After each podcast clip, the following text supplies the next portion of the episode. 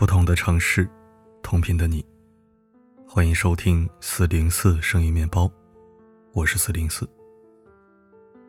王力宏离婚了。作为一位家喻户晓的明星，他和妻子李亮磊的这段婚姻一度被传为佳话。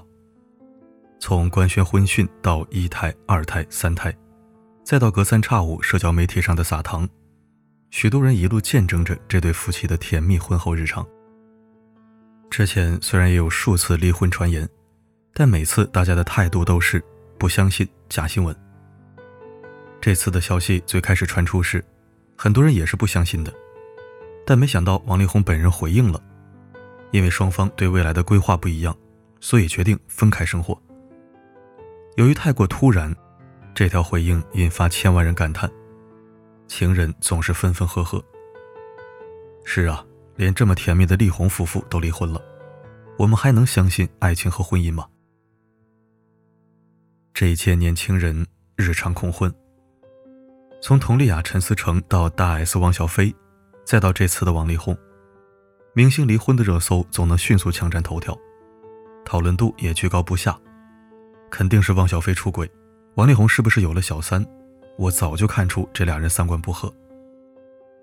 这也是年轻人日常恐婚的一个写照，大家不再想自己去实践，反而是在这些放大的个例中寻找婚姻的可怕真相，以此佐证，这是一件不值得一试的事儿。越来越多的年轻人不结婚。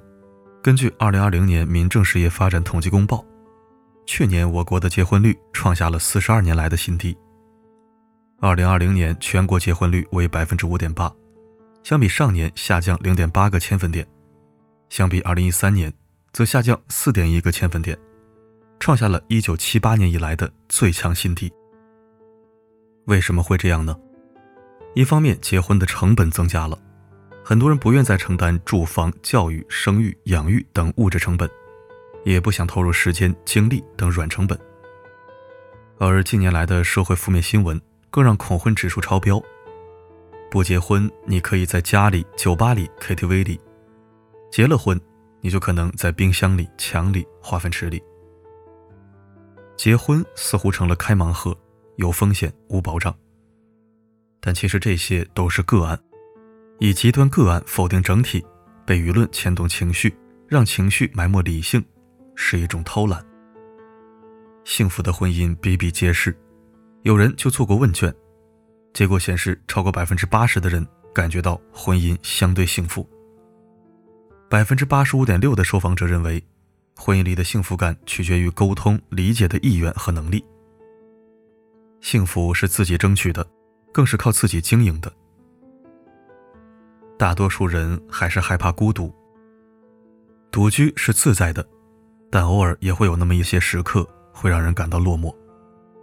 比如周末睡午觉。结果一觉醒来，天都黑了，手机里没有任何消息。比如晚上下班回家，正要冲凉，淋浴头却坏了，身心俱疲。比如和老友出来逛街，对方却因为孩子突然发烧而早早回家。搜狐曾对五千个单身者做了调研，结果显示，超八成受访者渴望改变单身现状。这些人中的多数人都表示，生病时无人照顾。使自己感到最孤独的时刻。知乎上有这么一个问题：婚姻的意义是什么？有个高赞回答说：“当我晚上加班回到家后，看到家里还有盏灯亮着，这样的婚姻就值得了。”渴望终结孤单的年轻人，或被动或主动迈入了相亲行列。九六年的小米在上海的一家上市公司工作，周末除了加班。还经常被安排一两场相亲。这次这个是我同学的老表介绍的，你好好准备。我把他微信先推给你，每天下了班多聊聊。这个小伙子不错的，公务员稳定。这样的现象很普遍。某婚恋平台数据显示，百分之四十的九五后开始相亲了。而在那些婚恋真人秀中，大家跟着明星的亲朋好友一起围观他们相亲。以及约会的全过程。不夸张地说，当代社会没有相亲过的成年人不足以谈人生。但也有很多人觉得，相亲相当于把自己明码标价，像商品一样任人挑选，而这对于他们来说，无异于一场自我羞辱。比如985相亲局，以本科学历为准入门槛，定位清晰而明确，准确划分客户群，组织线下联谊，为高素质单身男女安排相亲。985的不找211的，只有本科985才是真正的985。同一个学校的本科就是比研究生值钱，人大就得写人大，跟其他985不是一个级别。Top two 清华北大，跟人大也不是一个级别。有人拿着相亲对象的全名上知网等学术网站查看他的论文，验证学霸身份的真实性，还要问清楚是论文的第几作者，是核心期刊吗？等等。有人为相亲对象做了一份 Excel 统计表，考察项目除了学历、单位、职业等硬件指标，甚至精确到腹肌、体脂率、头发浓密程度等，严苛程度堪比年终 KPI 考核。当然，这并不能代表所有人。在搜狐的调查中，就有近七成单身青年表示，经济水平不是唯一重要择偶标准，超半数可接受租房结婚，六成认为婚姻是志同道合的两个人结婚。没有人真的喜欢孤独，不过是各有期望，又害怕失望。那么，大家期望什么样的爱情呢？看不厌的父母爱情给出了一个很好的答案，在豆瓣这部七年前的老片子打分却持续走高，成为近十年来同类型国产剧里评分最高的一部，有近二十万人热议。在热门评论中，有很多都是后知后觉加入弹幕大军的年轻人。为数不多能陪爸妈看完的电视剧了，真的是有点想嫁给江德福呢，把那个年代演绎的很有趣。没想到以前的爱情也可以拍得这么好看。父母爱情改编自编剧刘静父母的真实经历。他说：“人性终究是向善的，没有人能够拒绝人性的光辉，也没有人能够拒绝真正的温暖。”剧中的男女主角背景差异极大，但十指不沾阳春水的资本家大小姐安姐，最终选择了一个大老粗，甚至愿意和江德福回农村种地。因为他看到了江德福身上闪光的本质：诚实、乐观、勇敢，以及一名男性在精神和人格上的健全。与现在很多人恋爱结婚的高门槛不同，他最终选择了一个人，而非某种身份，更非某种势力。现实中，这样的父母式爱情比比皆是。在湖北省秭归县两河口镇，有这样一对素人老夫妇。他叫翠玉，他叫梅峰。相恋的时候他是厂长，而他没有念过书。那个时候结婚没有彩礼，也没有现在大家所说的仪式感。领了结婚证，双方亲友简单吃了个饭，就欢欢喜喜、和和气气的成了一家人。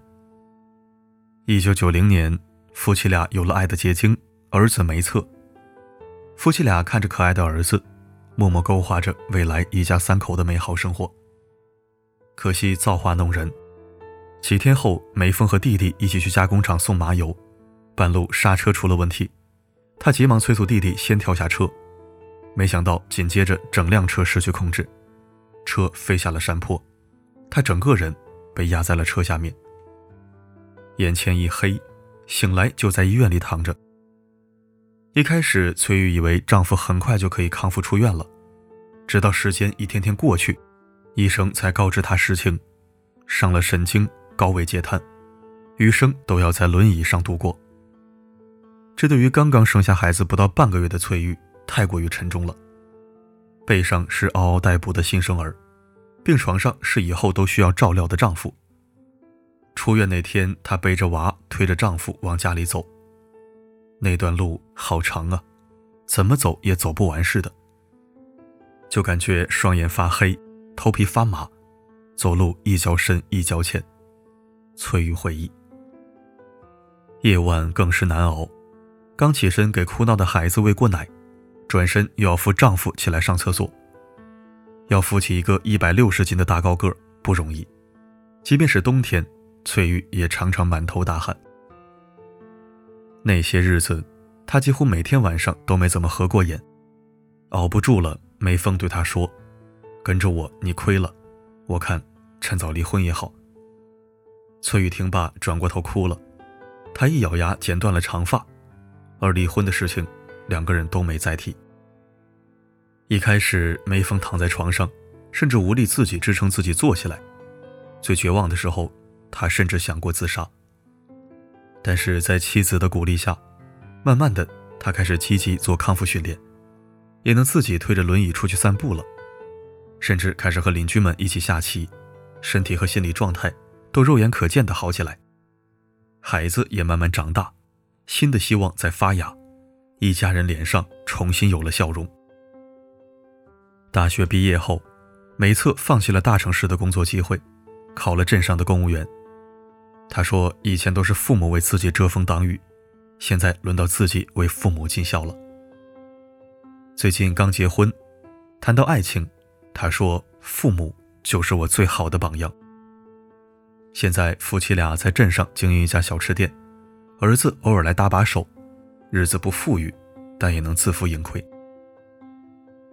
回望过去，翠玉感慨：以前觉得天塌了，未来不能想，但现在也都一步一步走过来了。采访结束前，我向老两口提到，现在的年轻人都不愿意结婚了，也害怕去爱了。美峰腼腆的笑笑。对我说：“这我也说不好，也不会说。但是我想，人还是有个家庭，有个儿女，可能更幸福一些。”而一旁的崔玉则只是静静的看着身旁的丈夫，她的脸被夕阳笼罩着。此情此景，突然让我想到叶芝的那首诗：“多少人爱过你昙花一现的身影，爱过你的美貌，以虚伪或真情。”唯独一人曾爱你那朝圣者的心，爱你哀戚的脸上岁月的留痕。当你老了，仍然有人闲时与你立黄昏，早前笑问周可温。这大概就是爱情最好的样子吧。这就是发生在我们身边的普通人的爱情。所以我绝对相信爱情。那么，你呢？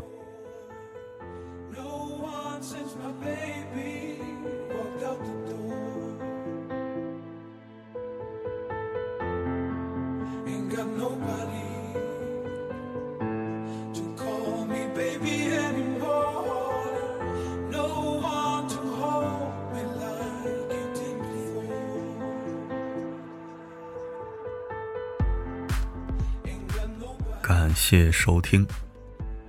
我相信爱情，也向往婚姻，但我依然坚守宁缺毋滥的原则，不耽误别人，也对得起自己。欢迎您在留言板和大家一起聊聊你的爱情观和婚姻观。本期二条四零四为你推荐了一款水果萝卜，脆甜好吃，爽口舒心，礼品季最优选，敬请放心下单。好了，今天的分享就到这里，我是四零四，不管发生什么，我一直都在。